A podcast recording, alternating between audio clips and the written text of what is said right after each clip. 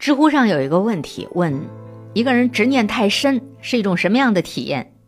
有一条回答说：心中藏着一把火，这种日子不好过。这句话让我想到了电影《我不是潘金莲》。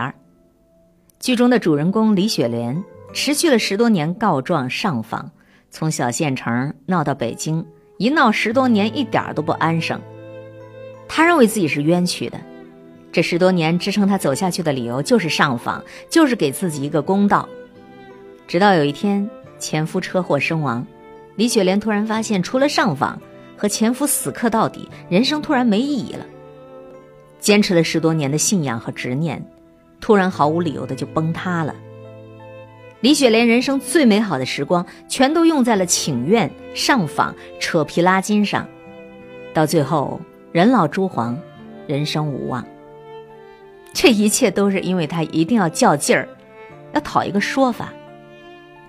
原本长得又漂亮又有手艺的李雪莲，本来可以有另外一种活法，但是从李雪莲和他这个心结杠上的那一刻起，他的人生就注定不幸福了。周国平说：“人生许多痛苦的原因，都是在于盲目的较劲儿。”盲目较劲儿的第一个表现就是胡乱的跟自己较劲儿。有人说，人生最痛苦的事儿不是失败，而是我本来可以。当初的差错，让自己和期望失之交臂，然后自责、愤慨、念念不忘，一口闷气压在心里头，痛苦可想而知了。就像是痛失爱子之后，逢人就说起自己悲惨遭遇的祥林嫂。无论他怎么样的自责，如何的哀怨，他也回不到那个春天的早晨去救回他的孩子。然而，不断的自怨自艾，不仅给自己造成绵绵不尽的痛苦，更是荒废了本来可以振作起来的当下。所以呢，你跟你自己较劲儿。你是最痛苦的了。毕竟你在用自己的不完美对抗完美，用有限的生命去对抗无尽的烦恼。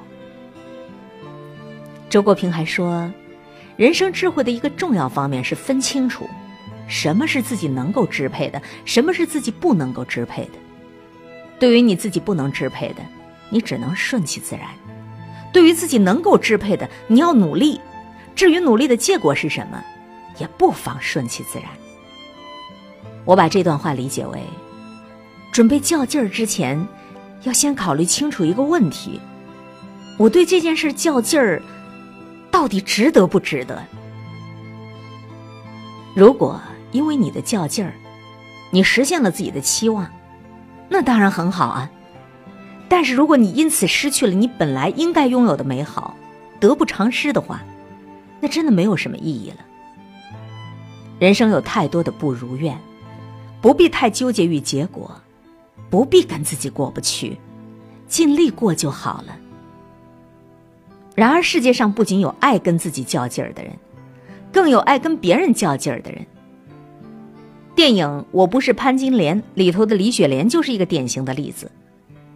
李雪莲为了让丈夫在单位多分一套房子，跟丈夫办了假离婚。谁知道房子到手以后，丈夫就出尔反尔娶了别的女人，还当众说李雪莲变得跟潘金莲一样。就因为这一句潘金莲，原本不打算纠缠下去的李雪莲重新开始起诉，也因此开始了漫长的请愿之路，直到前夫死了。李雪莲对前夫所说的潘金莲耿耿于怀，失掉了青春，失掉了本来可以变好的生活。人们说的激将法。其实利用的就是我们爱较劲儿的本能。俗话说：“不蒸馒头争口气”，但这口气争来了，有什么用呢？现实生活中，这样的人，无论男人和女人，比比皆是。他们不去思考这样争来争去有什么意义，而是被别人牵着鼻子走，导致自己的生活轨道跑偏了。最后，就算真的是争到那口气了，也是得不偿失了。大多数时候，你在那儿较劲儿，你就是犯傻。如果仅仅是因为一点点小小的原因，你就把全部的注意都放在这件事儿上，那么多小的事儿也会被你无限的放大。曾国藩说：“未来不迎，当时不杂，过往不恋。过去的事儿就让它过去了吧，未来的事儿你也不必太过早的去思虑，当下的事儿也没必要搞得太复杂。但凡成大事者，人家都不纠结。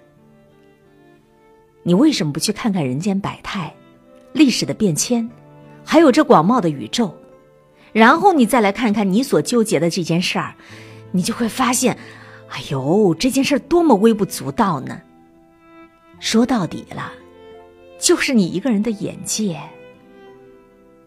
如果你的眼界足够的宽广，你就不会执着于这件小事儿上了。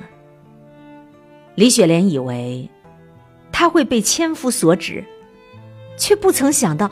其实是他自己在给自己画了一个地，当做牢房，坐井观天，盲目的自个儿在跟自个儿较劲呢。走出那一些执念，你才有另一片天地，与你共勉。